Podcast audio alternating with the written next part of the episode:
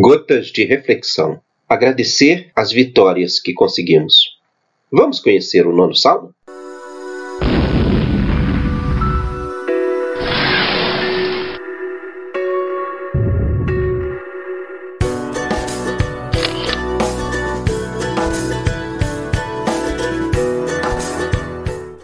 Salmo 9 Eu te dou graças, Senhor, de todo o coração, cantando todas as tuas maravilhas quero festejar-te e celebrar-te, tocando em tua honra, ó Altíssimo, porque meus inimigos retrocederam, tropeçaram e pereceram em tua presença. Pronunciaste sentença em meu favor, sentado no tribunal justo juiz. Repreendestes os pagãos, destruístes o perverso, apagando seu nome para sempre. O Senhor reina eternamente.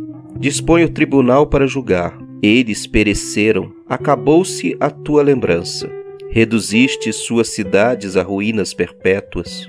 Ele julga o orbe com justiça e rege as nações com retidão. O Senhor seja a fortaleza do oprimido, fortaleza em momentos de perigo. E em ti confiem os que reconhecem o teu nome. Porque não abandonas os que te buscam, Senhor.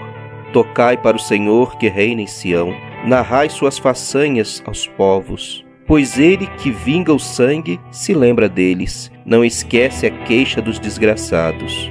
Piedade, Senhor, olha minha desgraça.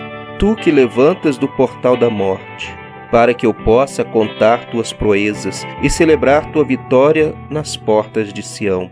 Os pagãos afundaram na fossa que fizeram, seu pé ficou preso na rede que esconderam. Apareceu o Senhor para fazer justiça e o perverso se enredou em sua própria ação. Que os perversos caminhem para o abismo, os pagãos que esquecem a Deus. Levanta-te, Senhor, não se orgulhe o homem. Sejam julgados os pagãos em tua presença, pois ele não se esquece para sempre do pobre, cuja esperança nunca se frustrará. Infunde-lhe, Senhor, o teu terror, e os pagãos aprendam que não são mais do que homens.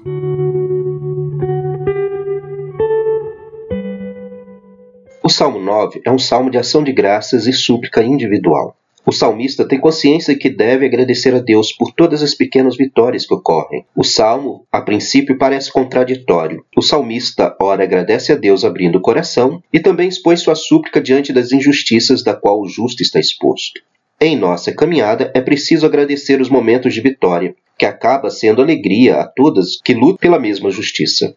Numa sociedade onde os injustos se acham imortais, não temendo nada, caçando o justo como um animal, fazendo armadilhas, aparece claramente a luta pela justiça e a certeza do Deus do Êxodo como aliado fiel neste combate. Apesar de ser um salmo com linha individual, as vozes aparecem em sentido coletivo. Ora fala-se de inimigo e inimigos. Usa-se também injusto e outros momentos injustos. A vitória alcançada neste cenário alimenta a caminhada na busca de vitórias maiores. Uma última observação é que a partir deste salmo que irá aparecer as diferenças na separação da numeração dos salmos. Na tradução que a Igreja Católica segue, utiliza-se a tradução grega dos 70. Já na tradução hebraica, mantém a unidade entre os salmos 9 e 10, fazendo eles um só dependendo da Bíblia que irá se utilizar, percebe-se essa diferença. Então, gostou deste salmo? Tem agradecido a Deus as vitórias que alimentam a caminhada da nossa fé? Gotas de reflexão. Um abraço a todos, até o próximo.